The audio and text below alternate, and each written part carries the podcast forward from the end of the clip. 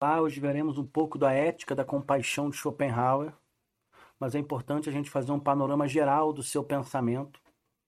Foi um grande crítico, odioso do sistema hegeliano, que para ele era um sistema completamente confuso, completamente equivocado.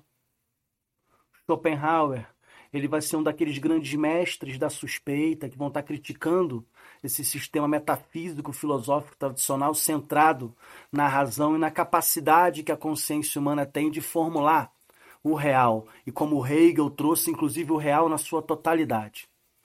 Para o Schopenhauer, tudo o que experimentamos no mundo real, no mundo concreto, no mundo sensível, são apenas representações, são percepções subjetivas que temos da realidade.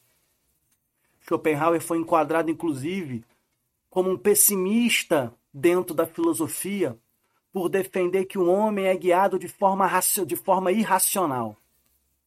Para o Schopenhauer, é uma vontade impulsiva, uma vontade completamente irracional que nos guia, que ele chama de vontade de viver.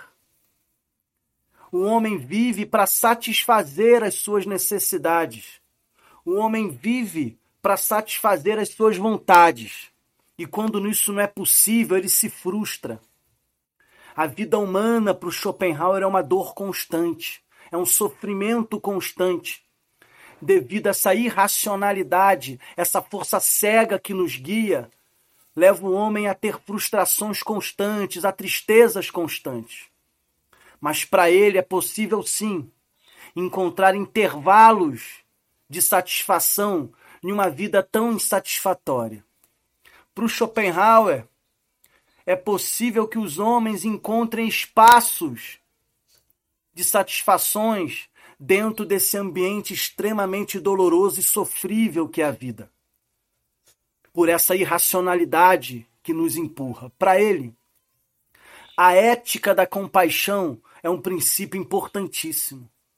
O homem, se ele pautar a vida dele pela empatia, pela compaixão, pela amizade, ele consegue amenizar essas dores que são tão naturais na vida humana. Ele até sugere, inclusive, a arte, a música, como um veículo importante também para causar intervalos de satisfações, intervalos de uma vida um pouco melhor.